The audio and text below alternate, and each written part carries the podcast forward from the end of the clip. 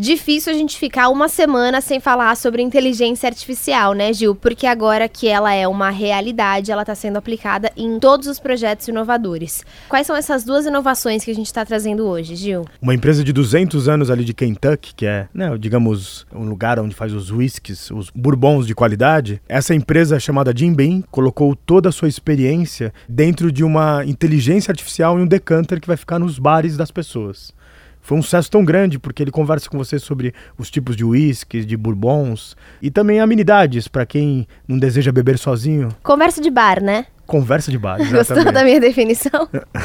e foi muito barato esse primeiro decanter com inteligência artificial.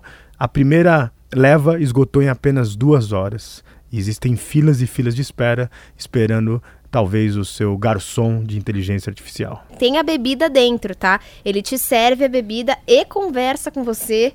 Agora a gente vai para um outro mercado, também na área de inteligência artificial, mas de bonecas sexuais. Exatamente. A Harmonia é considerada a primeira robô sexual com inteligência artificial. Ela tem todo um sistema de reconhecer a face do seu proprietário.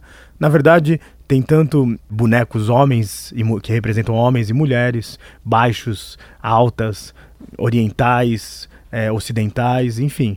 Eu não gostei muito, mas é muito realista. Né? Você assistiu, Letícia? O que, que você achou? Eu achei bem realista. Inclusive no vídeo que a gente vai disponibilizar na nossa página, você também vai poder comprovar a naturalidade da boneca. Eu achei ela bem parecida, Gil, na face, né? Com a Sofia. Ela tem expressões faciais, o olho dela, a forma como ela pisca e olha para as pessoas é muito natural, a forma como ela fala. Ela se ajusta, inclusive, com a personalidade, se ajusta à do proprietário.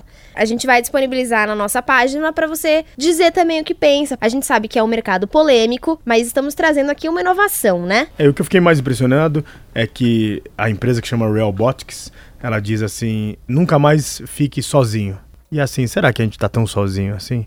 O que significa ser ser humano em tempos de bonecas de sexo de inteligência artificial? Será que estamos no caminho certo, Letícia? Você pode dar sua opinião, só escrever pra gente no revolução@bandnewsfm.com.br.